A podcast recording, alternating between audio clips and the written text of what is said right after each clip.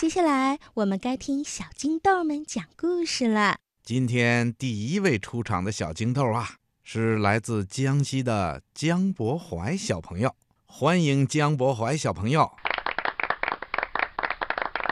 大家好，我来自江西广电艺术幼儿园中六班的江博怀，我今天给大家分享小猫钓鱼的故事。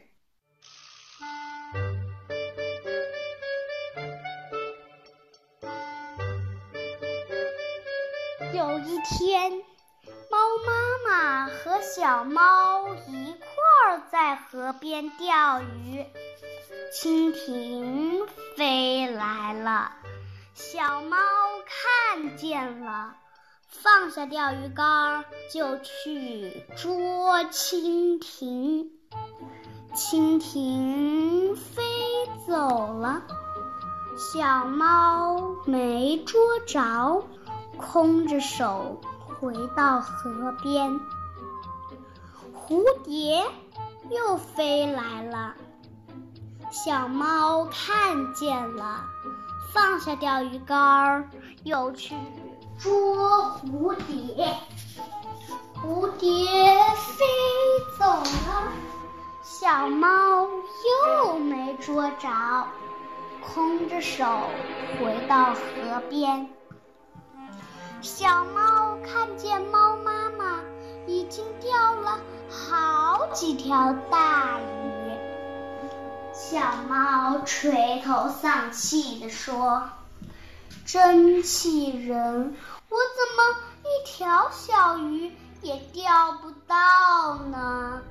猫妈妈慈爱地看了看小猫，说：“钓鱼就钓鱼，不要那么三心二意。一会儿追蜻蜓，一会儿又追蝴蝶，怎么能钓到鱼呢？”小猫听了妈妈的话。就一心一意的钓鱼，蜻蜓又飞来了，蝴蝶又飞来了，小猫就像没看见一样。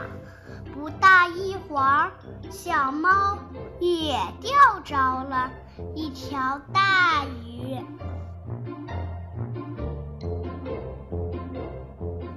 亲爱的小朋友们，你们知道为什么小猫能钓到大鱼呢？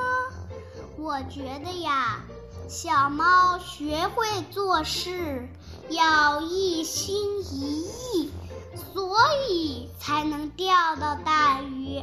我的故事讲完了，谢谢大家。哇，谢谢这位小朋友，你讲的故事非常精彩哦。